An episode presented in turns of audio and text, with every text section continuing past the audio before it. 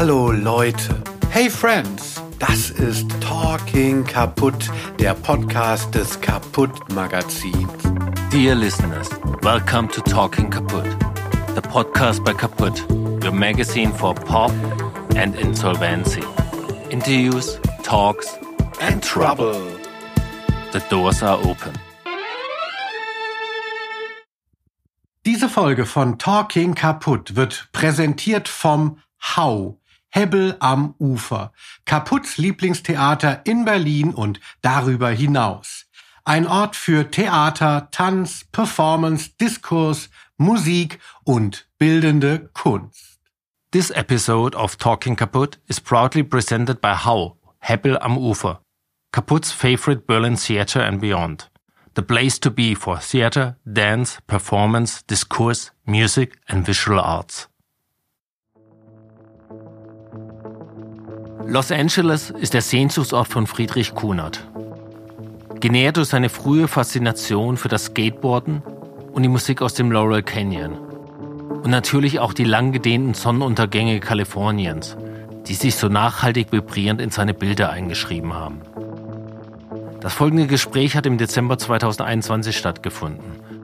Kurz nachdem neue Bilder von Kunert sein Atelier nach Jena und nach Seoul verlassen haben. Neben der Kunst geht es in unserem Gespräch mindestens genauso viel um Musik. Die gefühlt noch größere Leidenschaft im Leben von Friedrich Kunert, die sich schon immer auch in seinen Bildern eingeschrieben hat, über die von ihm dort platzierten Silverjuice und Oasis Textzeilen.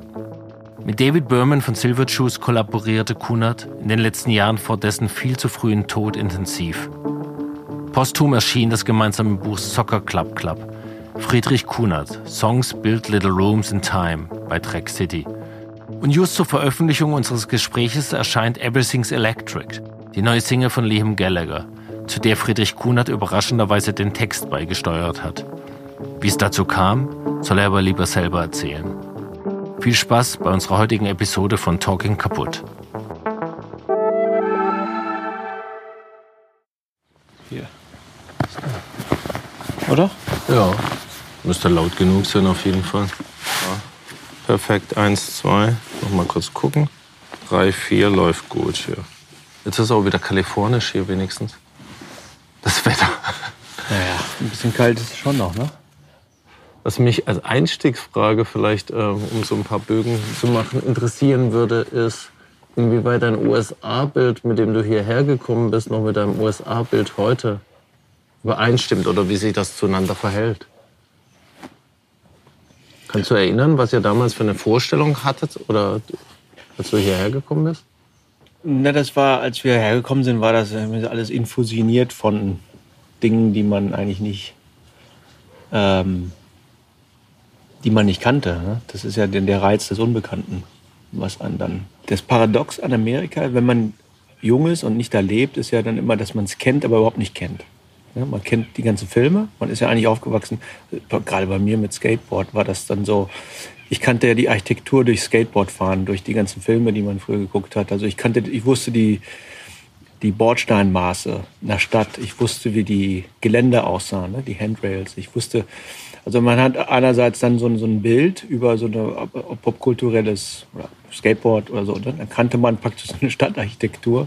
Man kannte die Stadtarchitektur aber auch von den ganzen Filmen, von frühen Hip-Hop-Videos, von Videos, Magazinen und so. Also das war ihm total vertraut, weil das, die ganze Sehnsucht spielte ja irgendwie mehr oder weniger in Amerika und vor allen Dingen in, in meinem Fall äh, hier in der Westküste.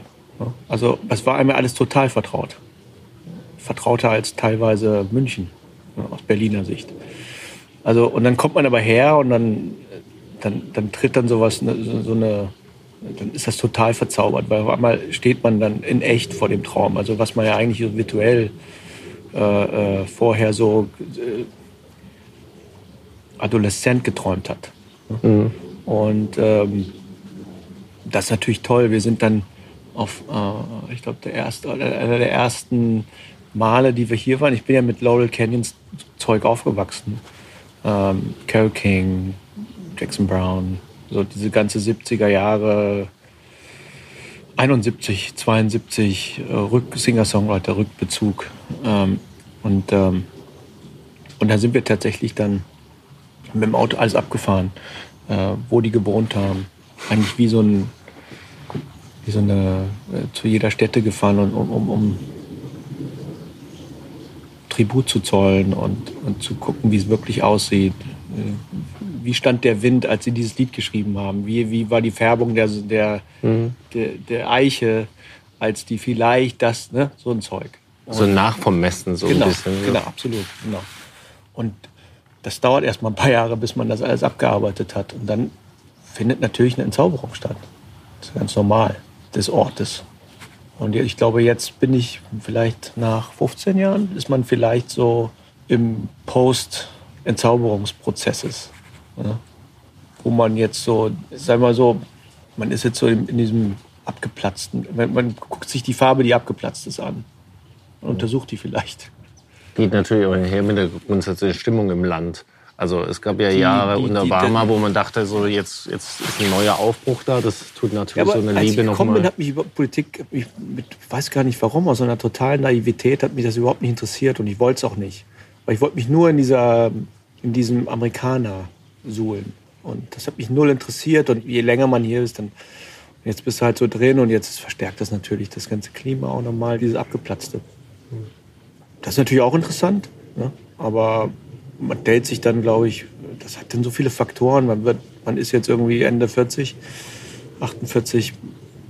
Das, eine eigene Biografie spielt eine Rolle, die politische Realität spielt eine Rolle. Und ähm, es kommt dann so alles zusammen, wo man dann irgendwie sich das jetzt gerade mal so anguckt und vielleicht, äh, vielleicht eine Weiche stellt, vielleicht auch nicht. Aber man spielt diese durch. Und die habe ich, hab ich davon nie durchgespielt, weil ich immer dachte, das ist der Endpunkt hier für mich. Weil sich das so, wie so, das hat sich ja dann auch so in meiner Arbeit ergeben, dass es wirklich hier erst der Kreis geschlossen hat, für mich. So in sowas wie einer Logik oder so. Mhm. Dass vielleicht erst hier kommen, her, herkommen musste, um dass die Arbeit irgendwie so rund macht für mich. Ja, und jetzt schielt man so ein bisschen wieder rüber, aber das hat persönliche Gründe, das hat, keine Ahnung. War das ein leichter Punkt, das in der Arbeit auch ankommen zu lassen? Weil gerade wenn man am Anfang diese neu vom Messen macht, also oder das alte nach vom Mist hier, man hat ja auch so, eine, so ein automatisches Gefühl von jetzt bloß nicht den Fehler machen, dass ich sofort alles hier so eins zu eins reinspiegel, weil das natürlich... Das nee, natürlich man lässt das, also zum Glück bin ich nicht so ein Künstler, der exemplarisch vorgeht und dann Dinge bewusst integriert in seine Arbeit, sondern das war alles total, äh, total im Dunkeln. Also ich habe das auch jetzt vielleicht vor ein paar Jahren, wenn man jetzt theoretisch über, über seine Arbeit nach, was ich wahrscheinlich nicht so oft mache oder nicht so oft machen will, weil ich immer so Angst habe, dass, das, äh, dass ich irgendwie sowas verspiele. Glaube ich ja trotzdem, dass, dass ich sowas wie ein, ja, da hat sich irgendwas, irgendwas hat sich so ergeben, was, was so, so Sinn und nicht Sinn machte. Aber schon, wo ich das Gefühl habe, die Arbeit ist irgendwo angekommen, wo sie sich selbst jetzt ernähren kann also spirituell ernähren kann. Mhm. Wo ich das Gefühl habe, da, da gibt es irgendwie so ein, da, das ist an irgendwas angeschlossen, was, was jetzt nicht so schnell versagt, was jetzt nicht so eine, in der Westküstenbebilderung zu bleiben, so eine Goldmine angezapft, die, wo noch viel drin ist. Weil es jetzt einfach so, weil die Spannung immer da ist, also die Spannung zwischen Europa oder europäischer Kultur, Historie, Philosophie, alles Mögliche. Es funktioniert halt nur, wenn dieses Spannungsverhältnis zu in der Distanz dieses, dieses Spannungsverhältnis bleibt. Das heißt, natürlich auch so ein bisschen so ein Paradox mit meiner Sehnsucht, vielleicht manchmal zu denken, man geht wieder zurück. Dann wüsste ich ja, okay, gibt es dann so ein Loch? Gibt es dann wieder so, ist die Distanz ja nicht mehr da? Also ist das dann, wovon, wovon berichte ich dann denn eigentlich? Von der Erfahrung, dass ich wieder zurück bin, dass es die Distanz nicht mehr gibt? Oder ähm, das sind also Dinge, die mich so beschäftigen gerade. Mhm. Wie sich so eine Arbeit dann so, meine, da kann ich eh nichts, ich kann ja nur daneben stehen in meiner Arbeit, aber trotzdem denkt man ja manchmal dann, wie sich so eine Arbeit entwickelt, wenn ich jetzt wieder in den Ort gehe, wo es vielleicht eigentlich hergekommen ist.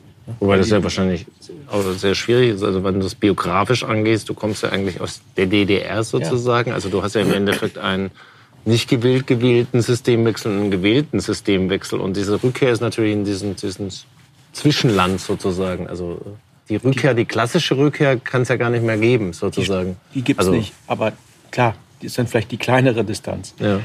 Aber ähm, mich zieht es dahin, wo mich es hinzieht. Und dann, dann ist die Arbeit dann die Arbeit. Also ich versuche das jetzt nicht strategisch ja die Arbeit ist ja sowieso da. Ich bin ja nur im Dienste der Arbeit. Und egal, wohin ich gehe, dann ist es halt dann. Schwingt ja eh die ganze Zeit auch mit. Also wenn man sich deine Arbeiten anguckt, dann ist das ja nicht so eine amerikanische Kultur, sondern es ist ja eine, eine, eine Weltkultur im Endeffekt. Also diese Linien sind ja alle da und haben einen Dialog miteinander. Auch äh, ist das was, was du bemerkst, wenn du auf deine Bilder drauf guckst, dass du oft im Gespräch mit den Leuten, also mit den Amerikanerinnen, die quasi nur das, diesen ihren Blickwinkel so kennen, dass es da unterschiedliche Lesarten auch gibt, also dass die anders diese Bilder angucken, weil sie diese, diese Narrative vielleicht auch gar nicht so vibrieren sehen? Es gibt ja dieses Klischee, dass man, dass nur der Fremde eigentlich in der Lage ist, hier in dem Sinne in der Stadt irgendwie ein präziseres Bild zu geben als derjenige, der da wohnt oder daherkommt. Das ist ja so, sagt man ja so, ne? Und natürlich glaube ich, ich habe so eine, vielleicht ist das eine europäische Sensibilität, die, die das Fremde mehr romantisiert. Ich weiß es nicht. Und, und irgendwie aber auch äh, in der Lage ist, sowas irgendwie anders auszudrücken, in einer anderen Stimmung, als vielleicht jemand, der hier in Amerika aufgewachsen ist oder so. Da, also von meinen Freunden gibt es so Dinge, die, Top Boys, die greifen die nicht mit der Kneifzange an, weil das, glaube ich, irgendwie politisch nicht möglich ist, nicht ästhetisch nicht möglich ist oder so. Und das interessiert mich alles überhaupt nicht, weil es ja fremd ist. Deswegen ist das ja alles, habe ich da überhaupt keine Berührungsängste. Und ich glaube, da gibt es manchmal so, genauso wie vielleicht der amerikanische Künstler dann, äh, Christopher Williams, ein Fetisch auf deutsche Bierbänke hat, weißt du? Mhm. Das ist ja nicht möglich, als deutscher Künstler sowas zu machen. Äh, also auch möglich, aber, aber wäre nicht so, nicht so toll, wenn es wäre nicht so gut. Vielleicht, das ist ja ein bekanntes Phänomen, aber ich meine auch eine Ehrlichkeit. Also es gibt ja sowas, was man ja, als ich das erste Mal mit 18 in die USA kam, lernt man es ja brutal. Jemand fragt dich, how are you doing? Und du antwortest ehrlich und die gucken dich an, als ob du den Schuss nicht gehört hast. Ja. Und vor ein paar Tagen gab es hier diesen wahnsinnigen Regenfall. Ich bin nass in so eine Pharmazie rein und dann habe ich halt mal wieder ehrlich geantwortet. Und das Mädchen hat sich halt, die die Tüten gepackt hat, hat sich halt totgelacht, weil ich halt tatsächlich und dann aber die hat sich darauf einstellen können, weil sie ja genug Teenager in der Widerspenstigkeit war. Aber sowas steckt ja bei dir auch mit drin. Also deine Bilder haben ja eine wahnsinnige Melancholie oder da ist ja was Düsteres, da ist ja so ein Realismus dafür, dass halt eben nicht nur diese Sonne auf und untergeht am Wasser schön und man drauf guckt, sondern halt, äh, dass dazwischen was ganz anderes schwingt, was die Amerikaner oft äh, ausblenden, weil sie das nicht hören wollen sozusagen. Ja, du hast das, du hast das Versprechen gebrochen. Ja. ja? Und das ist ja eigentlich immer das, womit ich immer spiele, in, in dieser Sonnenuntergangs. Das ist ja nur, ich will dich ja nur reinkriegen um dir dann irgendwie das um die Ohren zu hauen. Wobei dann in diesem Prozess wichtig ist, nicht ironisch zu, oder zu zynisch zu werden. Also man kann mit Ironie spielen, aber ich glaube, wenn es dann nur um das Prügeln geht, dann, dann darum geht es mir nicht. Das ist hm. oft so ein Missverständnis. Ähm, weil ohne den Sonnenuntergang würde ich dich ja gar nicht hinkriegen. Und der ist mir tatsächlich wichtig. Aber natürlich ist mir bewusst, was das bedeutet. Vielleicht auch nicht, aber mhm. der ist ja trotzdem irgendwie mein trojanisches Pferd. Der ist mir so treu geblieben. Aber ähm, das ist vielleicht ein ganz gutes Bild. Irgendwie dieses, du als Europäer, du hast jetzt den Vertrag gebrochen des, der Idylle, ne? Mhm. der Alltagsidylle. Ne? Das ist ja so das Öl, was hier alles so laufen lässt. Irgendwie diese Lüge oder dieses Versprechen, alles okay. Ne? Dieser, dieser naive, teilweise naiv, infantile Positivismus. Und, und da kommt dann sowas, eigentlich sowas ekliges und Deutsches rein, wo man dann vielleicht auch manchmal so Freude hat, das irgendwie so zu pixen. Und ähm, die Bilder oder so die Welten, die haben das natürlich alles. Ja, natürlich alle diese, ich sage immer, dieses, dieses Broken Promise. Mhm. Ja. Aber das ist ja in sich schon so die Melancholie. Hast du denn, weil du von Skate-Videos oder Skaten auch gesagt hast und die Stadt daher kanntest, hast du die Art von Musik, die da dran hängt, dann auch gehört? Oder ist das so, Laurel Canyon war die Musik und Skaten war sozusagen die, Bewegungs die Bewegungsbilder? Oder hast du diesen klassischen Kalifornien-Hardcore, der für mich Punkrock immer sehr wichtig war, diese ganzen Bands, SST Records, äh, Adolescence, DI und so weiter, ist das auch? Das habe ich oft viel, ganz früh, 16, 17 hat man das nur gehört, ne? Dieses ganze Zeug. Ja. Weil da steckt natürlich, da steckt ja viel von dieser Wut und diesem, diesem ja. die Etikette brechen, das Versprechen brechen ja. auch schon mit drin. Ja, ja obwohl das, das war dann immer für mich nur verortet im, in der Ästhetik von Skateboard. Also mhm. äh, Jugend, frei sein. Äh, dann im Nachhinein natürlich so ein, so ein Suburban Rebellion. Ähm, aber das war pure Romantik für mich. Ich habe da jetzt nie gesellschaftlich nachgedacht. Also mit 17 bestimmt nicht. Das war nur, ja, das war euphorisches Aufbegehren, aber nichts. In dem, in dem Alter habe ich nie über gesellschaftliche Zustände, also natürlich innere gesellschaftliche Zustände, aber nicht global oder was Amerika anders als bedeutet für Skateboard, habe ich nicht drüber nachgedacht. Aber ja, SST war wichtig, weil die haben, aber irgendwann kamen so Skateboard-Videos in den, äh, gab es so ein, weiß nicht wann das war, aber irgendwann ist das von Hardcore oder so, so Melodic Hardcore, ist das Richtung, Marc Gonzalez hat das eigentlich in den ersten Skateboard, gab es dann so Jazz, da gab es so ein bisschen so eine, so eine Art Weggang in den so einen Eklektizitismus rein. Und das hat mir natürlich wahnsinnig gefallen, weil ich ja damals schon so ein bisschen mit Kunst in Berührung war. Gab es dann so Jazz oder mal so ein Hip-Hop-Lied am Anfang dann. Und das, das hat mich natürlich dann total gefreut oder imponiert, dass, wie offen das dann sein kann. Weil das hat mich damals schon, dieser Katechismus, äh, das war dann auch schon so damals schon so, so total nervig, weil das dann immer nur in diesem gesetzt war in, wir müssen jetzt hier, äh, das mache ich ja bis heute dann auch nicht, habe ich ja schon diese mhm. Erklärung von diesem ja. Diese Hermetik von Indie-Hardcore-Quatsch. Die ist ja auch eine wahnsinnig dogmatische Welt, das ja. hat man ja irgendwann dann auch verstanden. Ja. Wobei SST natürlich, die haben mehr ausgefasert das gehabt, ja, die, die hatten auch Spoken Word, die hatten also sehr, sehr viel umexperimentiert, fast schon zu viel, also im Sinne von, dass es manchmal auch so eine Beliebigkeit bekommen hat, aber ja. Hast du dann auch noch oder ist das dann einfach zu weit weg gewesen, selber geskatet hier? Also gab es nee, so Momente, na, dass ja du mal dachtest, jetzt muss ich einfach mal, jetzt muss ich den Ort aussuchen und muss dann mit dem Skateboard rumfahren? Nee, ich habe ja dann irgendwann auch so eine totale Aversion gegen Skateboard. Also mehr über die Kultur, nicht über Skateboard. Aber ich, ich mag bis heute habe ich so ein Problem mit der Kultur, dieses Klicken, Macho, äh, eigentlich kleingeistige. Ähm, ich, äh, ich kann es nicht beschreiben. Ich habe dann irgendwie so, Surfen, Skaten, das sind also Dinge, die ich eigentlich so ästhetisch ablehne. Aber äh, irgendwie komme ich ja daher und ich habe tatsächlich in den 96 bin ich, ähm, 95, 96 bin ich eine Frau kennengelernt in, äh, in, in, San Francisco. Wir sind, ich bin mit einem Freund damals nach San Francisco in 94 so und bin da, da bin ich noch, habe ich noch aktiv Skateboard gefahren. Sind nach San Francisco und äh, da eine Frau kennengelernt, mit der ich dann später in Amerika, die habe ich dann geheiratet in Amerika, bin nach Texas gezogen, 96 und habe die dann auch 96 geheiratet und sind dann nach San Diego gezogen. Und da habe ich dann noch so gedacht, ich könnte dann da Skateboard fahren. Äh, bin dann aber nach einer Woche angekommen in San Diego, habe ich mir den Arm gebrochen und äh, habe aber natürlich die, die erste Stunde, als ich in San Diego ankam, habe ich die, die, Jungs gesehen, die dann so da Profis waren. Und der, der, der in Deutschland Profi war, zu dem, wer in Amerika Profi hat sich so verhalten wie die Nummer 1000 der Weltrangliste und Roger Federer.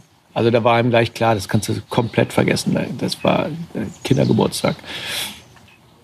Das war mein Abschied an die Skateboard-Welt. Es war lustig, weil diese Skateboarder, das, vielleicht, vielleicht ist das auch deswegen, das fällt mir gerade ein die Skateboarder, die waren so wahnsinnig arrogant. Das waren so weiße Suburban Kids. Und war alles irgendwie so eklige Klicken-Scheiß. Ja? Ähm, nur Bro. Und ich als Neuankömmling habe es wahnsinnig schwer gehabt, Kontakt mit denen aufzunehmen, weil das so eine Elite-Clique war. Und die einzigen, die diese, auch so ein bisschen dieses europäische Familienverständnis hatten, waren die Mexikaner. Und meine Frau damals war Mexikanerin. Und so eine Chola, ne? so eine, die kam eher aus so einem Gang-Background. Und wir haben dann so ziemlich schnell, äh, die hatten so, äh, die war Waitress und ähm, wir haben so schnell Kontakt mit, mit anderen Mexikanern, die alle eher auch so im Gangstermilieu unterwegs waren.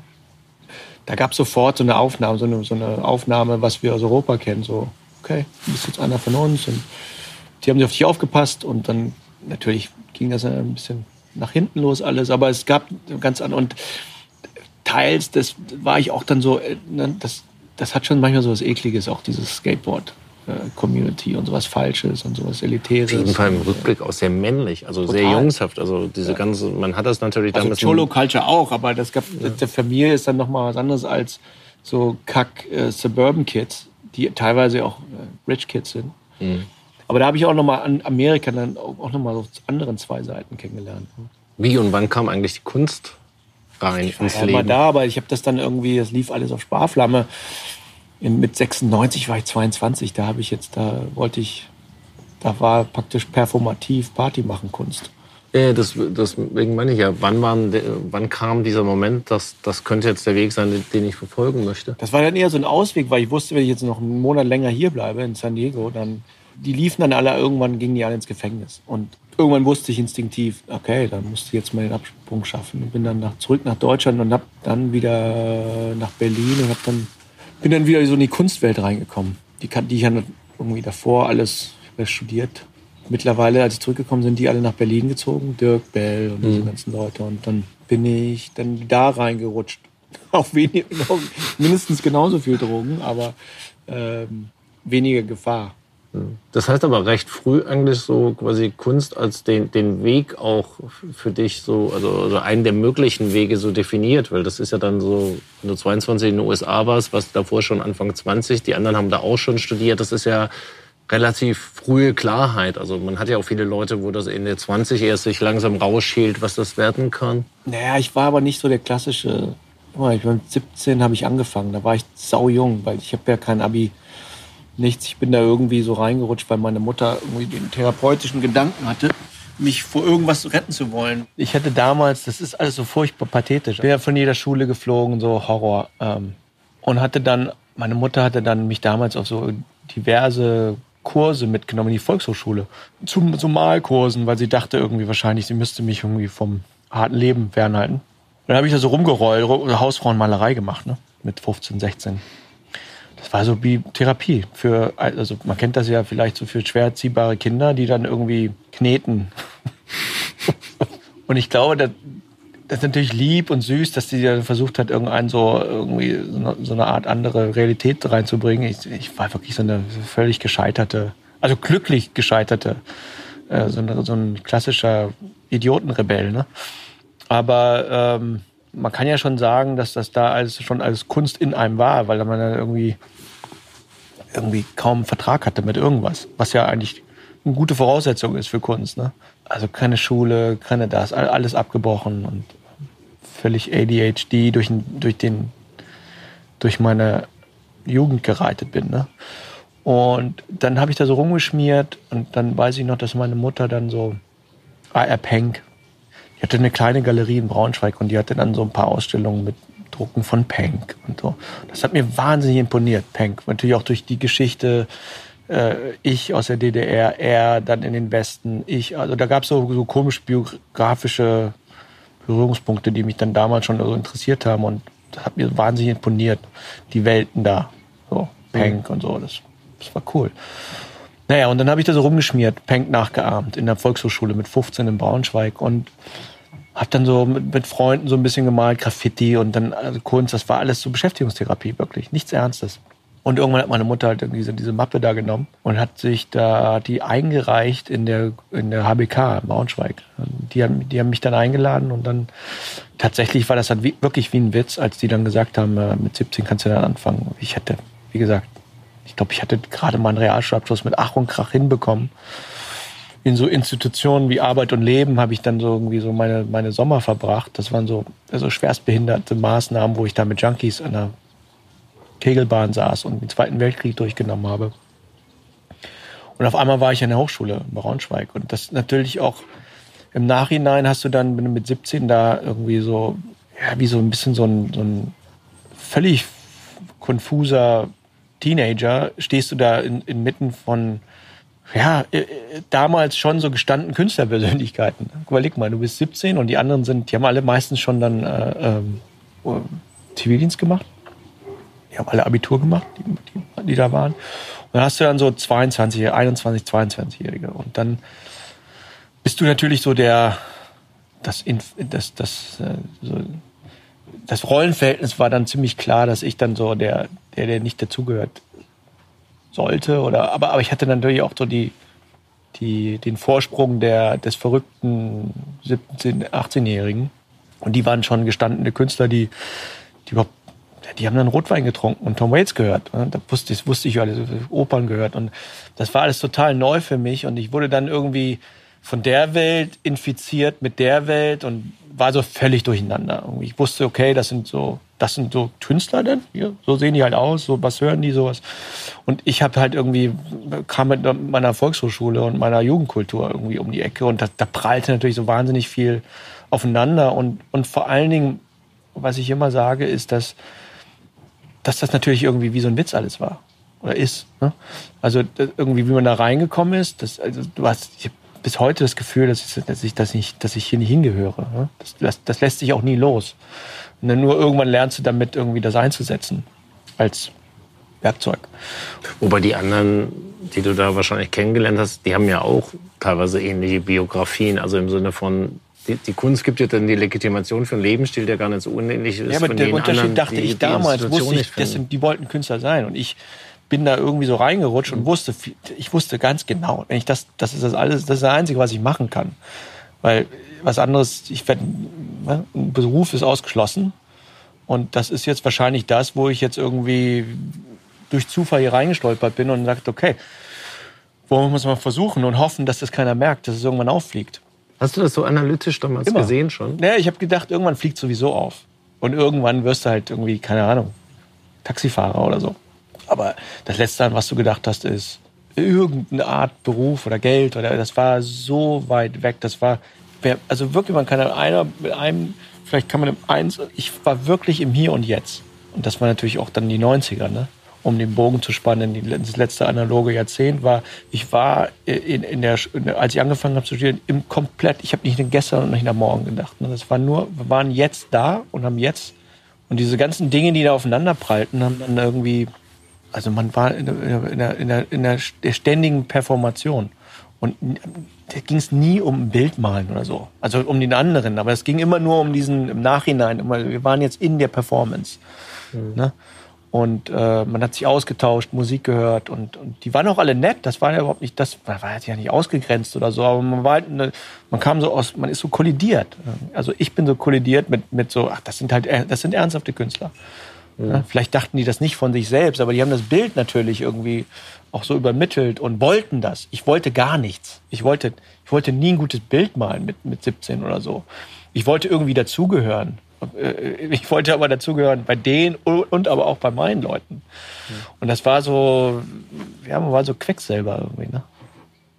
Ja, es ist natürlich auch viel Projektionsfläche. Also das fällt mir ein also wenn du das so sagst, im Hier und Jetzt gelebt, das ist ja auch der Punkt, wann man mit Jüngern jetzt redet. Also wenn ich zum Beispiel an der, an der Uni unterrichte, ist immer so ein meiner Punkte, dass die meisten von außen, denen du so erzählt hast, du mit Jüngern Kontakt hast, oh ja, die tun mir ja so leid, ja. die Zukunft nee. sieht ja so beschissen aus, bla bla bla. Und dann sage ich immer so, nee, das stimmt gar nicht, weil das ist ja nur eure Perspektive. Wir Älteren gucken und sehen Verlustmöglichkeiten. Ja. Für jüngere Leute existiert das nicht. Da ist das ein Nein. offenes Feld, wo alles, was dazukommt, sozusagen ein, ein, ja. ein Gewinn ist. Und, und das ist natürlich auch das Schöne an dieser Zeit, die man sich so, so lange wie möglich erhalten muss, dass man halt nicht dauernd diesen Ängsten nachgibt des Verlustes, weil letztendlich... Äh, Materiell äh, ist es ja, das ist ja wie nicht, nicht vorhanden. Also zumindest glaube ich, in, in, so, in so Kreisen wie Kunsthochschule ist sowas vielleicht mehr jetzt, aber damals war. Und wir hatten natürlich auch keine, keine Behinderungswerkzeuge aus diesem Jetzt herausgerissen werden zu können. Das heißt Handys. Äh, äh, ne? Das war 95. Meine, wir sind in Telefonzellen gerannt, um uns zu verabreden. Deswegen konntest du ja nur hier und jetzt da irgendwo sein. Wobei das Materielle eine interessante Frage ist, weil also heute ist es ja einfach so, dass man sich anguckt, in England glaube ich 90 Prozent der Bands kommen aus Privatschulkontexten. An Kunstakademien findest du viele, die sich es auch nur leisten können, sozusagen, weil familiärer Hintergrund ist. Ob das in den 90ern wirklich so anders war, ich weil schon. die Hardcore-Kids, die Indie-Kids, was du vorhin angesprochen hast, Skate, das war immer Mittelschicht. Das war nie, also so, so, so ganz so. Nee, das waren ja auch nicht Skate-Kids, die bei uns irgendwie in der Kunsthochschule waren. Das war ich glaube, das war schon so ein Mund. Aber ich muss sagen, dass, und ich habe ja hier in Amerika mal ein halbes Jahr gelehrt. Und ich habe vielleicht den großen, bisschen dummen Fehler begangen, äh, da etwas zu arrogant denen zu vermitteln. Dass, äh, nee, erstmal zurück zur, zur Kunsthochschule, damals in den 90ern. Also ich glaube schon, dass damals irgendwie das Nicht-Vorhandensein oder äh, damals in den 90ern gab es Kunstkarriere war eine ganz andere Kunstkarriere als jetzt oder vielleicht auch noch zehn Jahre danach in den 90ern, vielleicht um die 2000er. Also in, in 93 eine Kunstkarriere war wirklich, wirklich unrealistisch und auch jetzt nicht irgendwas, was wir jetzt von heute oder was wir wissen, was, was vielleicht zehn Jahre später passiert, das gab's nicht. Das, das gab's irgendwie zwei, drei Leute, die haben, du wusstest, okay, die machen Geld, aber das war so weit weg, weil es natürlich auch nicht diese, diese Verbreitung der Medien oder die Legende gab. Dass, also ein Künstler war nie materiell gefestigt, sondern immer eher legendär. Also es wurde nie über Geld definiert.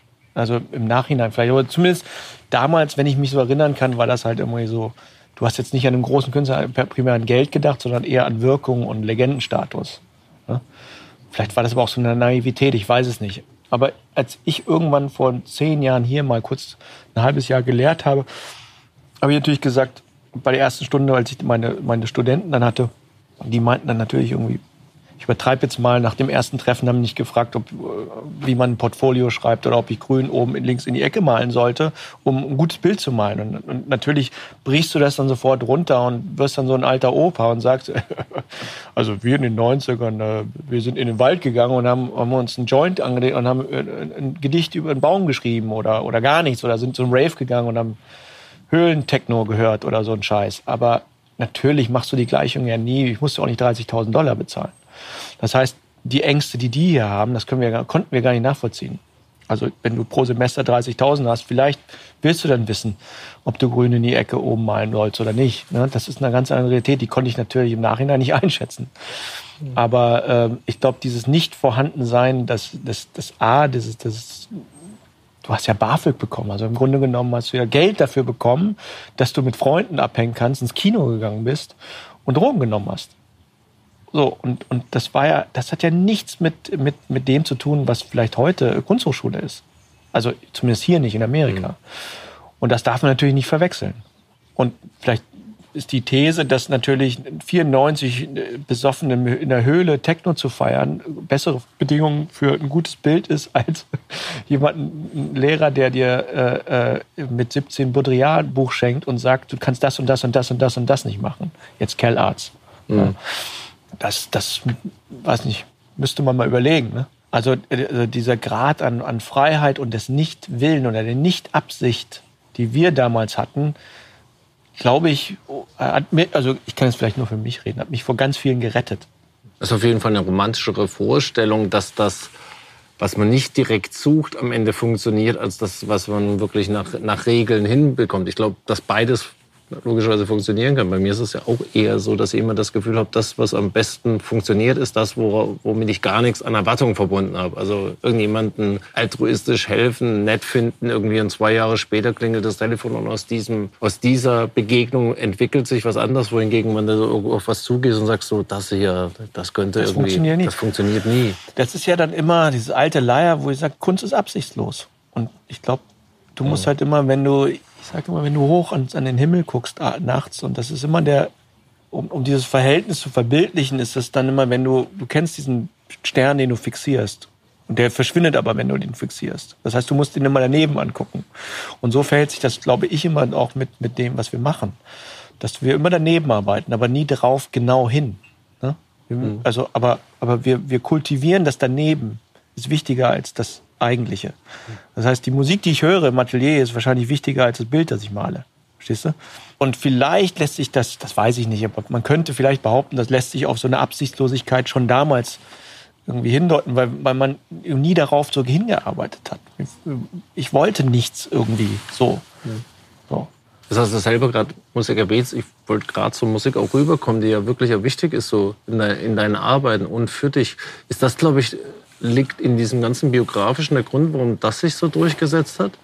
Ich meine, du hast ja auch noch andere, also Autos und Tennis gibt es ja auch noch so als deine Interessenfelder. Und beide sind ja eher, sage ich mal, Disziplin und, ähm, und vielleicht auch mit Akkuratness verbunden. Also beim Auto muss alles stimmen, damit das fährt. Irgendwie beim Tennis musst du wahnsinnig diszipliniert sein. Irgendwie Musik schwingt natürlich noch ein anderer Freiheitsbegriff mit. Ist das? Deswegen ist so ja, wichtig, dass es mit. Ich könnte natürlich jetzt von Autos, von italienischen Autos erzählen, dass genau die Romantik darin besteht, dass du immer weißt, dass die halt nicht funktionieren können und deswegen, dass wieder diese Romantik reinkommt und sagt man, da gibt's immer dieses Element von Unvorhersehbarkeit in gewissen Automarken, die es dann wieder so Horror, aber auch romantisch machen. Und nur, denn, nur, nur dann klappt auch die Beziehung. Also meine Beziehung ist dann diese Beziehung zu dem Auto, was so die perfekte, vielleicht was wie, wie wirklich, wie wirklich Schönheit hat, aber dann auch immer eine totale Ineffizienz hat im, im, mhm. im, im Fahren oder so. Und das macht es dann irgendwie, das ist dann wie die italienische Oper, die dann irgendwie, die das dann so, so ein Paradox darstellt, was dann, mich dann wieder so das interessieren lässt. Aber zurück zur Musik, das war, Musik war immer das, so die Urformel. Ne? Also das ist so, das, das alles, was ich denke und fühle, ist und kommt aus der Musik und alles andere ist Übersetzung. Und äh, deswegen ist es immer so wahnsinnig pathetisch, weil wir reden dann immer so über so diese großen, aber eigentlich ist das, das, das was ich mache ja irgendwie, das ist ja, ich bin da so nah oder bin in der Musik eigentlich drin. Ich, ich denke da in der Logik der Musik immer, nicht vielleicht in der Logik des Bildes oder so. Klar gibt es Parameter, die mich dann irgendwie, weil man so oft macht, gibt es dann irgendwie ästhetische Entscheidungen oder formelle Entscheidungen. Aber eigentlich ist, ist dieses aus der Musik kommen wie so ein, ja, so ein, ein Urvertrauen in, in, in, das ganze, in das ganze System. Das ist mhm. eigentlich irgendwie so der, der Urknall. Und der benetzt so alles, was ich mache. Und begründet alles. Aber das Reinholen ist ja sehr zart. Wenn du so Textfragmente benutzt, dann, dann ist, das ja, ist das ja nie ähm, man könnte sich auch vorstellen, dauernd und viel und buff und drauf und so weiter. Nee, aber dann ist da mal was. Und auch sehr unterschiedlich. Also du hast sowas wie Oasis gibt's, dann gibt's Silverjuice. Das sind ja wirklich wahrscheinlich wenig berührt. Also Silverjuice-Hörer gibt schon viele, die noch vielleicht Oasis mithören, aber Oasis-Hörer, die Silverjuice, das sind ja wirklich sehr divergente Welten. Und dann ist aber auch relativ schnell Schluss. Also es ist keine Beliebigkeit. Also du, du, du gehst nicht dahin, wo andere Leute, die so diesen Einfluss mit reinkleistern äh, ja, sozusagen? Äh, ich, ja, vielleicht, du kannst ja nicht da so viel reinkonstruieren. Das sind keine Entscheidungen. Und dann passe ich natürlich auch auf, dass das keine Entscheidungen sind, die, die so theoretisch sind oder wo ich mir Gedanken mache, was könnte das bedeuten im, im, in der Rezeption meiner Arbeit oder so. Mhm. Das, da bin ich total vorsichtig, dass ich nur wirklich das anhalte, wo ich ein totale Fan bin, wo es eine Selbstaufgabe gibt, wo es was gibt, wo ich merke, das ist viel größer als ich und dann fließt das in, in meine Arbeit rein, wo ich dann nur daneben stehe. Und das ist dann einfach nur so wie so ein Kind zu sein. Und, und ein Oasis-Fan sein heißt natürlich Kind zu sein. Du musst dann von allem loslassen und das fließt dann da rein wie so ein Fuß, verrückter Fußballfan. Und diese, dieser, dieses Fanatische muss dann da drin sein. Und wenn ich das versuchen würde, irgendwie zu theoretisieren oder so, dann geht natürlich dieses ganze Feuer weg. Und genauso sind das dann so mit, mit Silverjuice oder so, das sind halt so die Dinge, die, die, die mich so, also das ist ganz wichtig, dass das nur so eine Obsession ist. Und diese, nur die Obsession kommt praktisch durchdringt ins Bild, durch, kommt durchdringend ins Bild rein. Und dann gibt's dann auch keine Verwurschtelung, irgendwie, wie man das dann irgendwie, man könnte dann jetzt alles so schlau machen und das irgendwie klassisch künstlerisch dann wieder dekonstruieren, um dann wieder zu sagen, wo es eigentlich herkommt, was ich mal, was ich immer so hasse. Weißt du?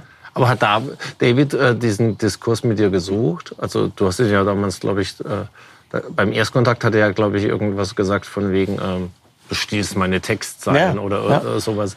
Also wie habt ihr darüber gesprochen? Nee, David ist wahnsinnig konfrontativ. Ja? Also so, so ich glaube, sein wie so ein Haupthobby von David war, äh, Leute, andere Künstler zurechtzuweisen. Das war Haupthobby von David, das ich jetzt mittlerweile weiß.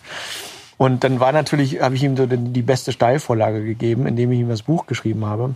Weil David wirklich zwölf Stunden damit äh, pro Tag verbracht hat, andere Bands äh, äh, darauf hinzuweisen, was sie vielleicht hätten gestohlen sein könnten. Und da bin ich natürlich in so eine offene Tür gelaufen bei ihm.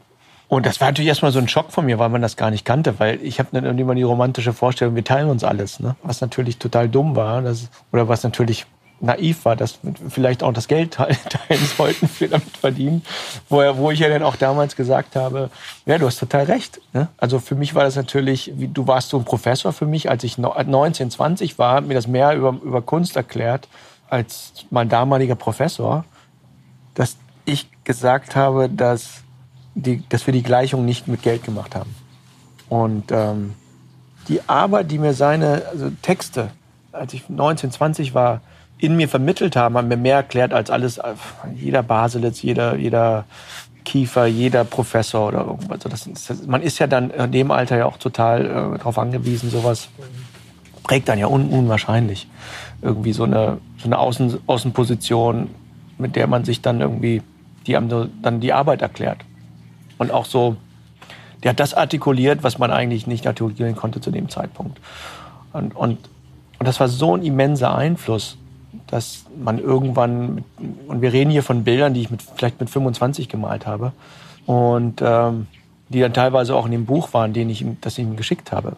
Und wenn dann, wenn, das sind Bilder, die, mit denen ich nie Absicht gehabt, Geld zu verdienen oder so. Und dann hat man aber so ein Buch und man ist in, in, in so einem Punkt in seiner Karriere, wo man Bilder verkauft. Und dann liest er das und die Gleichung, die er macht, der in, einem, in der Schuhbox lebt. Seine Arbeit natürlich, muss man fairerweise sagen oder unfairerweise sagen, dass Davids Arbeit immer auch Teil damit bestand, alles zu sabotieren, was er aufgebaut hat. Also ich im ständigen Paradox war zwischen äh, Legendenbildung und wieder die Legendenbildung daher zu führen, dass man sie sabotiert, aber immer gleichzeitig beides wollte. Also wahnsinnig egoistisch und wahnsinnig äh, äh, interessiert, alles wieder zu aufzulösen. Aber darin natürlich auch wieder die Legende äh, sieht. Ne? Aber, mhm. aber ich glaube, das war tatsächlich so ein, so ein also wie ich jetzt mal natürlich weiß, so ein wahnsinnig, so ein Krankheitsbild einfach. Ne? Also so ein Mental State, der, glaube ich, einem, äh, ja, so psychotisch halt irgendwie. Egal.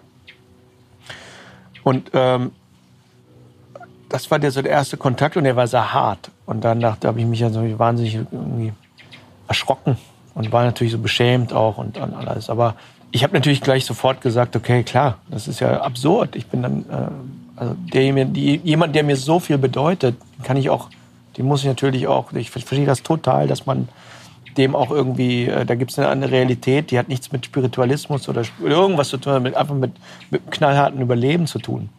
Ja, da ist jemand, der, der, der, der tourt nicht, der macht nichts und der lebt halt irgendwie von, von Wörtern, die er aufschreibt und ich nehme die. Und ich konnte das nachvollziehen. Mit jedem anderen hätte ich gesagt, fuck off.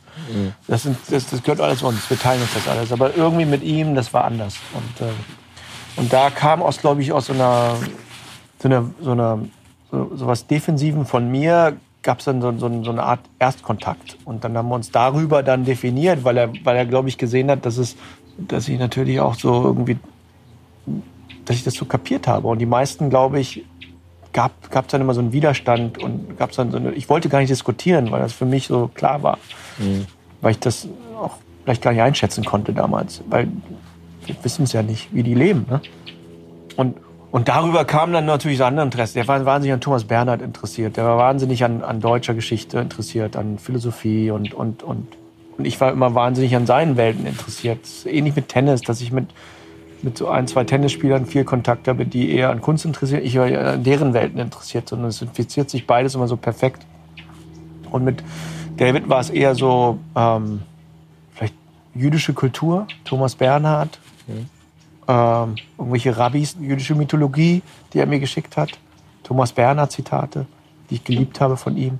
Die hat gar nicht so, Thomas Bernhard kannte man, aber der hat es nochmal so ganz anders aufgeschlüsselt. Auch aus einer totalen Obsession heraus. Jetzt weiß ich auch, warum. Ich, hab, ich weiß nicht, ob du das Buch kennst, die, die Briefwechsel mit äh, mhm. äh, Siegfried Unselt und, und, und Thomas Bernhard. Und das sind, äh, wenn du dir das. Was ja auch viel um Geld geht. Es geht nur um Geld. Und, ja. und, und David ging es ja auch dann wirklich ja. nur um Geld, aber natürlich dann wiederum nicht.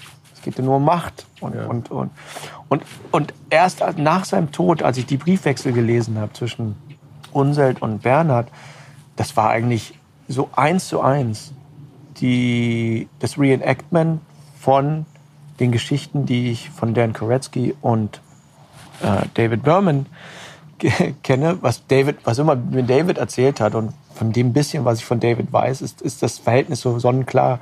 Dan Koretsky equals Liquidunzelt, was ja auch klar ist, auch die Position und auch die Enge, äh, alles nur Indie. und äh, Thomas Bernhard equals, ähm, also der hat sich ganz klar als Thomas Bernhard gesehen im Nachhinein. Mhm.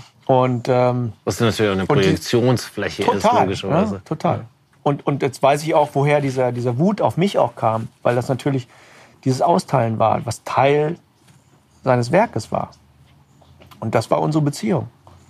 Und ich glaube, darüber hinaus hat er dann vielleicht eins, ja, der, der, mochte dann, der hat Kunst ganz anders verstanden, als wir alle verstehen. Also visuelle Kunst. Total, äh, äh, total Außenseitersicht. Und ähm, das hat mir natürlich auch total gefallen, ne? weil er so, so total unkorrumpierbar die Arbeiten gesehen hat. Er war immer nur interessiert an, an allem, was nicht theoretisch ist. Obwohl er ja nur aus der Theorie kommt teilweise. Hast du Oasis auch mal was geschickt? Nee, das, das ist ja wie ein Fußballverein. Ne? Ein Verein, mit dem du aufwächst. Was ist deiner? VfB Stuttgart. Genau, das, das ist mein Stuttgart. Ne? Das ist komplette Hingabe an, an alles. Das totale Offenlegen von allem. Nein, aber wie es so ist, jetzt hat man ja ein Lied geschrieben. Oder mit ein Lied geschrieben für, für in dem Sinne für einen Teil von Oasis. Was natürlich dann auch irgendwie wie so ein, ja, wie so ein Traum ist, den man, an dem man so, ja, es ist ja absurd darüber nachzudenken, dass man das hätte jemals vielleicht die, Chance hätte, mal irgendwann drei, vier Sätze aufzuschreiben, die dann irgendwie gesungen werden, von, in dem Sinne im, im, von Liam. Ähm, aber dann sieht man ja vielleicht, wie sich das dann so, wie so eine Nicht-Absicht dann, dann doch wieder wie sich in die Absicht leitet. Ja, warum sollte es auch nicht ja. stattfinden können? Ja. Ja. Was meinst du mit Lied geschrieben? Ich wurde gefragt, ob ich die neue Single mitschreiben soll, kann, mit, mit, von, mit Liam. Für Liam Gallagher. Jetzt wirklich? Ja. Also das ist jetzt kein Scheiß, sondern nee. das, okay. Nee. okay. Ja. Und ähm, der, ich kenne so einen, so einen Produzent hier, der schreibt für, für, für sehr bekannte Adele, so Produzent und schreibt hauptsächlich. Und wir kennen uns ein bisschen, ich kennt meine Kunst und äh, dem, der wurde gefragt, ob er die neue Single die neue Liam Gallagher, das Album ist fertig. Das ist von seinem Solo-Projekt. Ja. Und er wurde angefragt, er sollte die eigentlich produzieren und wurde angefragt, ob er die produzieren kann. Er hatte aber gerade nichts äh, frei. Haben das Album schon fertig gemacht. Und dann wurde er kontaktiert und haben gesagt, hey, wir brauchen eine Single. Wir haben keine Single. Könntest du noch an der Single arbeiten? Hast du irgendeine Idee? Und dann hat er angefangen, an der Single zu arbeiten und kam nicht weiter und, und meldete sich bei mir und meinte so, hey, I know it's, das ist komplett außer, it's completely off square, but I know you're such a Liam fan and words and, ne, und deine, kannst du dir vorstellen, mir zu helfen, dieses Lied zu schreiben? Und ähm, ich dachte, das wäre ein Witz und dann habe ich irgendwie, wenn ich vielleicht eins gut kann, mich vielleicht in, in, in, so eine Art Person zu denken oder beziehungsweise als Fan zu denken, was ich den gerne, was ich den gerne hören würde. Und ich schreibe ja jeden Tag irgendwie Sachen auf und habe da so einen riesen Katalog von Sätzen eigentlich. Dekonstruiert, nicht konstruiert, alles Mögliche. Von totaler Alltagsbeobachtung bis philosophische äh, Kontext, äh, aus dem Kontext, im Kontext, äh, alles Mögliche. Und dann habe ich gesagt, ja klar, lass mich mal probieren. Und dann hat er mir den, praktisch die Melodie und alles geschickt und daran die Texte, denen er jetzt hatte. Und ich habe dann mehr oder weniger irgendwie ich meine ganzen Sachen zusammengesucht, Textfragmente rausgesucht und dann dem das geschickt. Und er hat die tatsächlich dann äh, umgesetzt, umgebaut und wir haben dann den Refrain nochmal umgebaut. Wie, das halt, wie man das halt so macht. Ich wusste das ja gar nicht, wie man es macht, aber habe es dann gelernt. In, also nicht gelernt, aber gesehen, wie, wie, wie man das wirklich das war gar nicht so anders als vielleicht jetzt vom, nur vom Spirit her, wie man vielleicht zum Bild irgendwie zu, entsteht. So halb im Dunkeln, halb im Ganzen, bloß nicht zu viel Absicht, bloß nicht zu viel äh, nachdenken, bloß nicht zu viel, aber dann trotzdem an der falschen Stelle nachdenken, aber bloß nicht an der richtigen Stelle nachdenken. Und irgendwann ist, ist dieses scheiß Lied fertig. Irgendwie mit, mit, und dann ist das natürlich wirklich absurd. Dann schicken wir das dem Liam und der nimmt das dann tatsächlich auf und der liebt es. Und äh, die Hälfte der, der, der, der Songs sind Fetzen, die du an der Wand hast irgendwo oder die in den Bildern stehen. Oder teilweise dekonstruierte Jimmy Buffett-Texte. Und der singt die dann. Ne? Dann denkst du ja, du, du fällst vom Stuhl, weil das dann auf einmal so, so eine total kosmische Gefühl für dich hat, wie sowas so, das, wie geht denn das jetzt? So.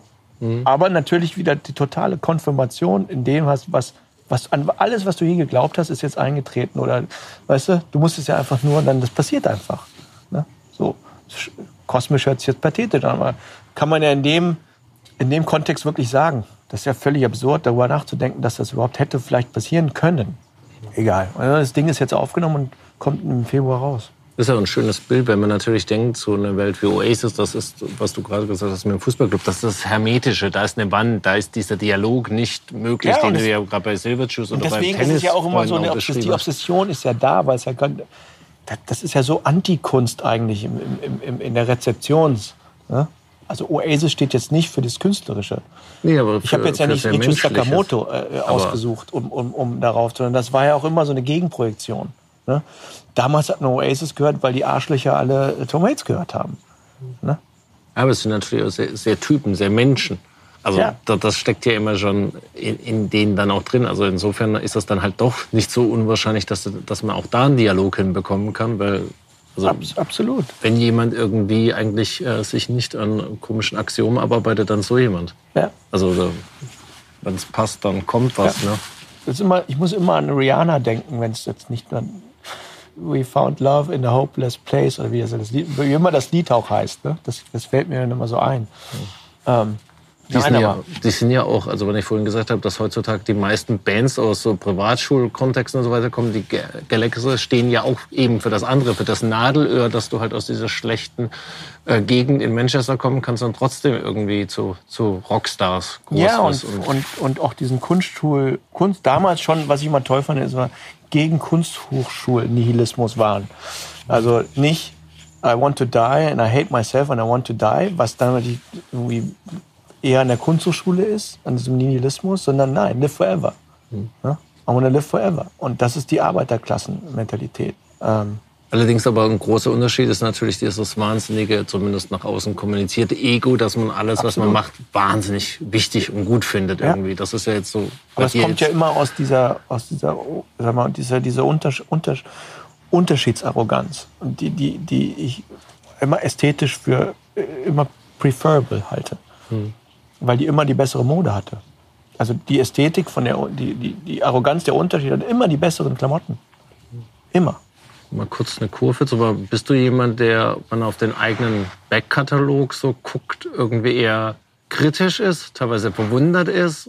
Back als Backkatalog, also im Sinne von das, was ich geschaffen habe früher in, in dieser Zeitachse ist. Äh, kannst du da drauf gucken und kannst, hast du einen Dialog mit deinem eigenen Werk oder bist du eher jemand, der seinen Haken macht und dann weiter nach vorne und dieses nach hinten gucken und was habe ich damals gedacht, was habe ich da gemacht? Irgendwie? Nee, das, nee, das, das ist nicht so dein Ding, nee, oder? Nee, da gucke guck ich nicht hin. Ja. Gibt es so ähm. Momente, dass du irgendwann mal beim Sammler oder in einer, in einer, in einer Ausstellung reinläufst, auf ein Bild drauf guckst und selber so plötzlich dann dann doch so haften bleibst und mit dem oder auch selbst dann nicht. Also, also mich lässt das, also manchmal so vielleicht psychologisch gehe ich an so einen Ort und wundere mich, warum, weshalb ich irgendwie so, aber mir, mir, das ist so wie seinen Namen googeln, das macht man nicht. Ich gucke auch nicht, guck nicht meine Kataloge an, das ist so alles weg. Ähm, es gibt wahrscheinlich sehr viele Leute, die ihren Namen sehr oft googeln. Ja, Von Stuttgart Bache gibt es das dauernd in meinem Buch, dass er da dauernd seinen Namen gegoogelt hat, glaube ich. Ja, das ist ein Rezept für die Psychose. Also ich würde ja. das im Leben nicht machen. Ja. Ähm, nee, das, da gehe ich ungern hin. Ähm, Grund, nee, das, das schließe ich wirklich aus. Hm. Wie wichtig ist Rezeption? Also wenn du jetzt so, jetzt hast du gerade wieder nach Jena zu einer Ausstellung geschickt, jetzt was in Seoul. Ist das wichtig, was da vor Ort auch aus anderen Kulturen drauf geguckt wird? Ich, ich lese es nicht, kann es nicht sagen, weil ich wirklich grundsätzlich nicht lese oder mal so ein Pressetext oder so, wenn ich jemanden weiß, der da arbeitet dran, den muss ich mir natürlich durchlesen. Aber dann sind dann, was natürlich ganz schön ist, manchmal, also meistens sind es ja Sachen, die du selber nicht über deine Arbeit weißt. Das ist dann immer in der Rezeption ja ganz interessant. Aber ich habe dann irgendwie so ein komisches, äh, neurotisches Verhältnis zu der, zu, zu viel Lesen ich will ja gar nicht zu viel wissen über meine Arbeit, weil ich immer das Gefühl habe, je mehr ich weiß, desto weniger bin ich imstande, das dann zu machen.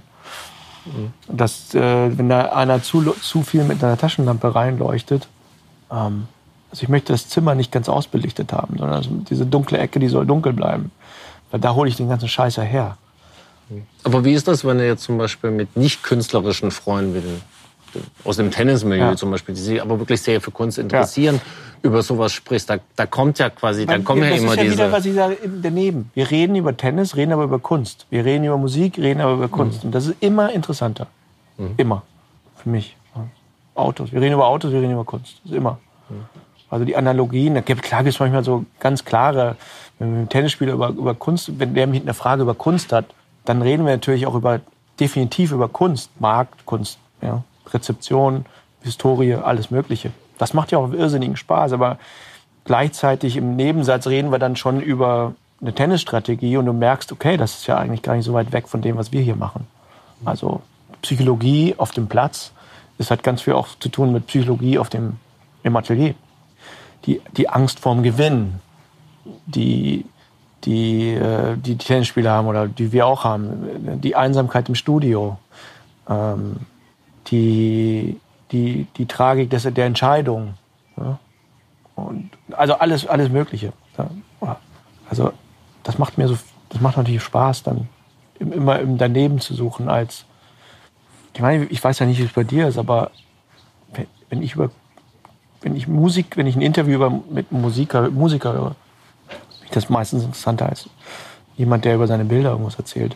Ja, mich interessiert ja eh immer bei Gesprächen, das merkst du ja auch, äh, über was wir jetzt so sprechen, interessiert ja eigentlich, woher kommen die Leute, mit wem umgeben sie sich, was interessiert sie sich, wie, wie leben sie sonst, welche Konstellationen gibt's gibt's da, als jetzt nur das, das, die Arbeit anzugucken und zu fragen, was ist in dem Bild los, was ist in dem Song los. Das, das hat mich noch nie interessiert. Mich hat auch noch nie interessiert, irgendwie ist das jetzt gut gespielt oder ist das jetzt schlecht gespielt ja. oder ist das klar aufgenommen oder irgendwas, sondern eigentlich eher, was ist da los bei der Person. Deswegen ist natürlich auch das in diesem Dialog mit Leuten, die jetzt aus einem anderen Feld kommen, wie ein Tennisspieler, also das Schöne ist ja, dass du letztendlich dem wahrscheinlich Tipps geben kannst, die tatsächlich funktionieren für ihn, weil, weil du halt aus dieser Denke rausgehst. Mhm. Ein Trainer denkt mhm. halt sehr linear, mhm.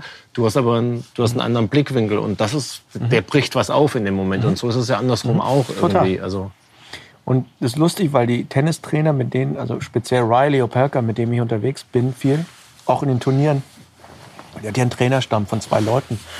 Und natürlich sage ich dann, wenn wir äh, am, an den US Open vor, vor dem Viertelfinale, äh, wenn wir zusammensitzen, sage ich ja selbst, sag mal, Entschuldigung, aber ich muss jetzt hier nicht dabei sitzen mit, ne, sagt Bescheid, wenn ich hier, ne, das sind ja schwerwiegendste Zukunftsentscheidungen, die hier trefft. Also ich, ich, ich finde das toll, dass ich hier sein darf, aber und dann sagen die natürlich auch, nein, das hilft dem Spieler, also Riley natürlich unglaublich, dass so eine Welt, die du jetzt so in ihm aufmachst, es gibt ihm so viel, ähm, der kann da so reinflüchten und, und so viel, äh, indem, er, indem du deine Welt zu, zugänglich machst für ihn, ist das therapeutisch für ihn ähm, wichtig, in deine Welt zu gehen und nicht in dieser Tenniswelt zu bleiben. Du bist jetzt irgendwie so, so ein Reflexionspunkt, wo, wo der mit dir über Kunst unterhält, ist das, das Wichtigste gerade, dass er nicht im Tennis ist. So, äh, geht essen, geht ins Museum einen Tag davor, redet über Kunst, aber bloß nicht. Also wir sollten alles machen, aber nicht über, über Tennis gerade reden, weil er diesen Deflektionspunkt braucht. Und nur das macht ihn dann aus seinem Kopf und, und nur das, also der muss aus seinem Kopf raus, mehr oder weniger. Und ist aber gleichzeitig bei sich, weißt du? Hm. Genauso ist das, äh, ist das die Beziehung, wenn so Riley wäre interessant, wenn Riley mal zu meiner Eröffnung komme, dann würde mir das halt auch wahnsinnig helfen, über Tennis zu reden. Ja. Das würde mir viel mehr Spaß machen, als äh, äh, mit einem Journalisten zu reden. Wobei das Nadelöhr ein anderes ist. Also für Tennisspieler ist ja immer das Dilemma, wie, wie bei Sportlern an sich, dass sich oft so Karriereverläufe auch auf wirklich eine Millisekunde runterbrechen lassen. Also es gibt ja wirklich Tennisspieler, die sind gebrochen in einem Tiebreak an einem Punkt irgendwie. Das kannst du genau. so sehen. Das natürlich mit Künstlern oder Bands und so weiter hast du eine andere Art von Zeitachse. Das ist ja auch das Faszinierende an wahrscheinlich für Außenstehende, die nichts mit Kunst oder auch mit Musik zu tun haben, dass immer die Aura von Zeitlosigkeit da dabei ist. Das ist eine Epoche sozusagen. Wohingegen beim Sport, puff.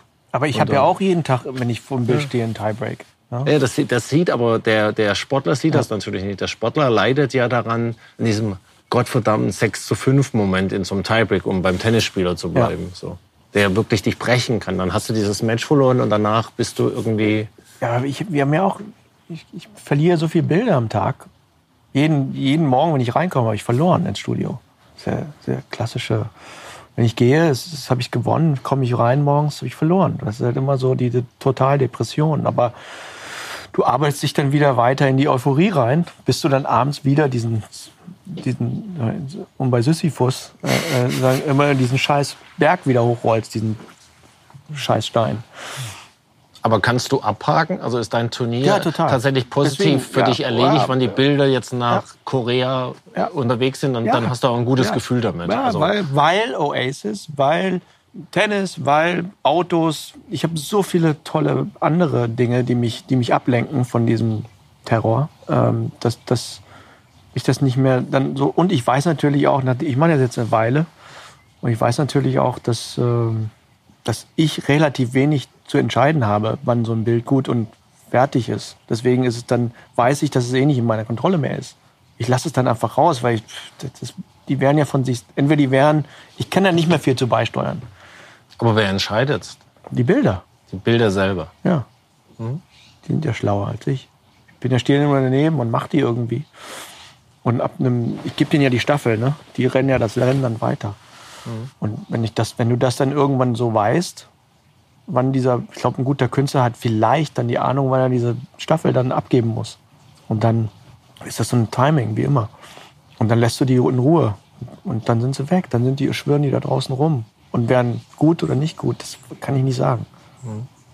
Bei Sport, um jetzt bei diesen Vergleichswelten kurz noch zu bleiben, ist es ja so, dass Japaner gucken sich den englischen Fußball an, den deutschen Fußball. Der Tennis ist weltweit und so weiter. Bei, bei Kunst, bei Musik denkt man ja immer noch, dass es diesen individuellen anderen Blickwinkel gibt. Also dass Japaner Musik anders wahrnehmen, wie es Europäer tun oder Amerikaner ja. anders wahrnehmen als Europäer und so weiter. Glaubst du wirklich, dass das so ist oder ist das sich, upsie, ist das sich auch näher dran, als, ähm, als, man, als man sozusagen denkt? Also dass das eigentlich dass das eigentlich auch so ein Klischee ist, dass wir selber in unserer Art von Kunstreflexion immer haben, dass, dass wir denken, so, da gibt es diese Unterschiede noch. Aber eigentlich ist das genauso gleich geschrieben, wie das bei Sport mittlerweile der Fall ist. Das weiß ich nicht. Das bin ich wahrscheinlich nicht imstande zu. zu keine Ahnung, das habe ich, hab ich noch nie über nachgedacht. Und um jetzt zurückzudrehen auf, auf den Anfang von unserem Gespräch, also, wenn du jetzt sagst, so, man überlegt dann auch vielleicht nach Deutschland mhm. wieder zu gehen, ist das so, dass du sagen würdest, dass das kulturelle Umfeld überhaupt diese große Bedeutung noch hat nach all den Jahren auf, auf, auf das, was du machst? Oder ist das so, dass du letztendlich an einem Punkt angekommen bist, wo du auch in Finnland äh, in, einer, in einer Halle diese Bilder genauso produzieren ja. würdest. Ja gut, du sprichst natürlich das sowas an, man macht es ja jetzt schon so, da ist so ein, da ist natürlich so ein, so ein Profi-Automatismus ekligerweise da wahrscheinlich. Ähm, ich kenne das Rezept, ich weiß, wie man es kocht, ne? Ähm, aber ich glaube, die wirklich guten Tage im Studio sind die, wo, wo man irgendwie in diese, in, in diese, in diese Ahnungslosigkeit reinläuft, wo du, wo du diesen um es pathetisch nochmal zu sagen, wo du, wo diesen Moment kreierst im Studio, wo du, wo es durchfließt. Und wo immer das dann auch ist, dann, ist, dann bist du ja auch Teil dieser, wo immer du bist. Ne? Ähm, und ich glaube, dass man, mit, dass du natürlich recht hast, dass man, wenn man seine Arbeit, im, im Begriff ist, seine Arbeit zu artikulieren und damit anfängt, äh, sowas aufzubauen, weißt du, irgendwie zu gucken, was, Ne? Das sind ja Bausteine, alles Bausteine, mit denen man irgendwie dann anfängt, sich zu artikulieren. Und wahrscheinlich hast du recht, dass wenn ich irgendwo in Finnland in der Halle stehe, diese ganzen, ich habe die ja, die sind für immer in, mich, in mir drin. Und dann ist, weiß ich nicht, inwiefern sich das dann äh, eine finnische Kultur unbewusst in so ein Bild verirrt. Ne? Das weiß ich nicht. Aber ich glaube schon, dass, dass, dass ich immer noch genug dieses, diese Ambivalenz habe zwischen einer Unkontrollierbarkeit und so einer sag mal so, zu wissen, wie man vielleicht so, so, so einen Anfang strukturiert oder beziehungsweise so ein Environment baut, wo so, sowas entstehen kann. Und das kann ich in Finnland, das kann ich auch in Australien. Aber du hast natürlich dann ganz andere. Wo sind die Leute, mit denen du da Gespräche hast? Wo sind die Leute, die, keine Ahnung, weiß ich nicht. Wie ist das eigentlich, weil, du vorhin dieses Hier und Jetzt betont hast, also dieses Moment leben? Du hast jetzt natürlich auch ein großes Studio, du hast ein Team, du hast Leute, die auch bespielt werden wollen. Also die nehmen einem ja nicht nur Arbeit ab, sondern ein Team heißt ja auch, macht ja auch immer Arbeit im Sinne von, man muss das Ganze organisieren und strukturieren. Ist das sowas, was sich, was sich leicht mit der eigenen Produktion verbinden lässt? Oder, oder hat man dann einfach so Momente, wo man einfach dieses, dieses, dieses nur im Jetzt sozusagen für sich selber wieder kreieren muss? Dass man, mm, total, dass man ja, ja, da, auf jeden Fall. Ich könnte ohne Team wahrscheinlich irgendwie drei, vier Bilder malen im Jahr. Ähm, vielleicht ist es auch, ja, müsste mal, vielleicht ist es ja auch, wäre das ja auch gut, aber das interessiert mich natürlich auch nicht so, weil ich nicht so ein Maler bin. Ich bin natürlich wahnsinnig unkonzentriert und äh, sprunghaft und kann wirklich nicht lange an, einem, an einer Sache arbeiten. Wenn, wenn man irgendwie so ein, äh, so ein Diagramm von mir, was ich zurücklege an, an Orten im Studio, ist das zwischen Mu Musik, äh, da, äh, Telefon. Das heißt, so eine wahnsinnig unkonzentrierte ähm, Existenz im Studio. Und ich glaube, alleine könnte ich das, würde ich glaube ich nicht in der Lage sein, vielleicht ein Bild zu malen. Ich weiß es nicht, aber so ganz schwierig. Und je mehr, je mehr ich um mich rum habe, so infiziert sich das dann wiederum. Ich kann jemandem sagen, mal mal, link, mal mal alles lila. Und dann kann ich schon wieder, bin ich schon wieder an drei anderen Orten im, im, im Morgen, während die das gestern bearbeiten. Und ich gehe dann wieder zurück. Und, und so habe ich so ein komisches, chaotisches System entschaffen, wo alles sich immer ständig irgendwie so überfordert und, und, und äh, ähm, infiziert und vernetzt. Und, und, und da passieren dann irgendwie diese ganzen Unfälle. Und diese Unfälle nehme ich dann schon teilweise in, in so einer anderen, in, ich so einen Raum, wo ich dann wirklich auch nur alleine bin und dann gibt es dann schon so eine Art für mich, so eine Art Meditation über dem, was da jetzt so geschehen ist und dann entlasse ich das wieder in so eine Art spirituelle Wildnis. Also da gibt es diese ganzen Punkte, die das, diese ganzen Prozesse, die ich vielleicht gelernt habe, die äh, äh, zu, ja, das so zu konstruieren, die das irgendwie im Dienste des Bildes alles, die dann irgendwie so vielleicht so, so, ein Bild entstehen lassen. Aber klar, die Frage ist, die ich mich jetzt stelle, vor allen Dingen für nächstes Jahr, ähm, dass ich merke, dass es natürlich gibt schon, gibt's schon irgendwie so eine Art Rezept und diese, dieses, man will jetzt ja wieder so weg, weg vom Rezept und wieder rein in so eine, so eine Unbewusstheit. Und dann glaube ich, dass, glaube ich, dass für nächstes Jahr so ganz steht an, irgendwie so weniger zu machen, weniger Leute und einen anderen Gang zu schalten, weil ich merke, dass das so, ich bin so ein bisschen überarbeitet. Hm. Äh, weil das auch so, so, so, so, eine wahnsinnige tägliche Psychose ist, die du da durcharbeitest. Und du rennst eigentlich immer nur so rum. Und jetzt gerade habe ich das Gefühl, jetzt müsste ich jetzt irgendwie kurz rausfahren von der Autobahn und irgendwie das Auto kurz parken. Und ich glaube, dann, wenn man das Auto parkt, überlegt man sich, pack's mal kurz mal vielleicht irgendwo anders. Ja. Aber das, das, ich weiß es nicht. Das sind ja Prozesse, die, die kann man kaum, das weiß ich, wenn ich es mache. Mhm. Ja, aber ähm, der Apparat hilft mir dann schon teilweise, so diese, diese wahnsinnigen Vielschichtigkeiten zu produzieren. Weil ich natürlich auch immer mit Leute vergessen, nichts kommt ja aus mir. Ich bin ja jemand, der sich irgendwie hinsetzt und sich Bilder denkt oder Ideen hat, die dann, das kommt ja alles irgendwo her. Ich benutze ja 20 Sachen, aus diesen 20 Sachen kollagiert sich dann das Bild irgendwie. Ne? Mhm. Äh, und, und da brauche ich Leute für. Und dann ist natürlich auch die Leute, mit denen bin ich ja im ständigen Kontakt über das, was es ist, was es nicht ist, und so weiter. Du hast vorhin bei der Kunsthochschule gesagt, so eine Art, nach der Art, äh, irgendwann blicken sie es, dass ich hier nicht hingehöre oder dass es ein Bluff ist. Gibt es so eine Angst, dass dieser Moment nach Foucault kommen könnte, wo das Ganze abruptiv endet sozusagen? Also ja, gibt's das? Das ist immer eingebaut.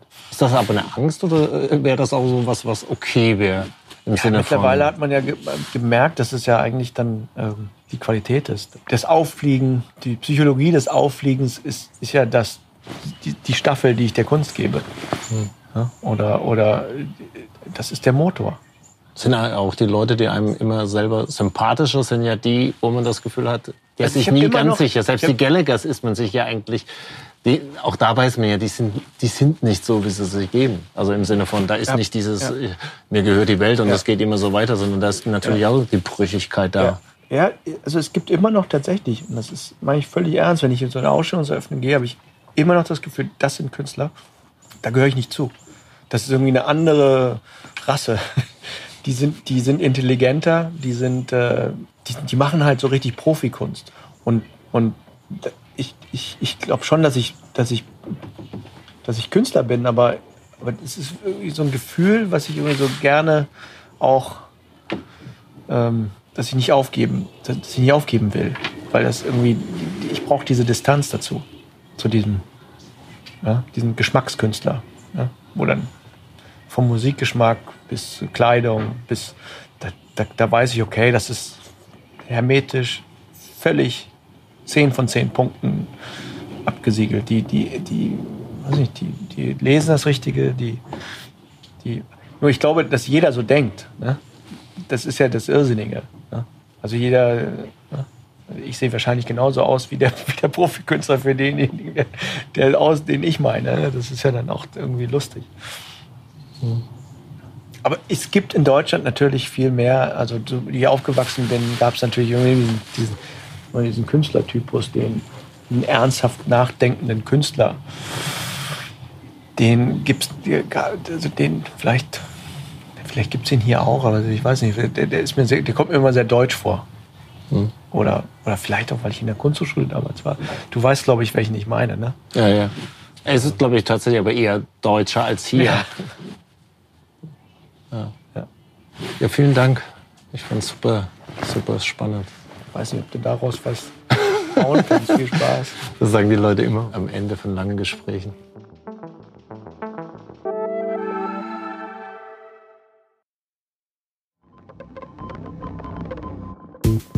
Das war es für diese Episode.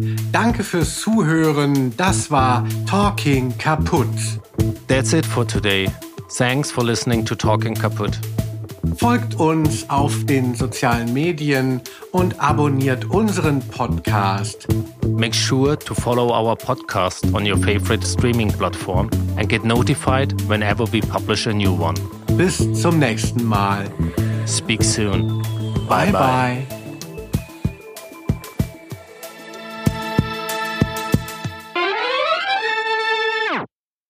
Diese Folge von Talking Kaputt wurde präsentiert vom Hau, Hebbel am Ufer. Kaputts Lieblingstheater in Berlin und darüber hinaus. Ein Ort für Theater, Tanz, Performance, Diskurs, Musik und bildende Kunst. This episode of Talking Kaputt was proudly presented by Hau, Hebbel am Ufer, Kaputt's favorite Berlin theater and beyond. The place to be for theater, dance, performance, discourse, music, and visual arts.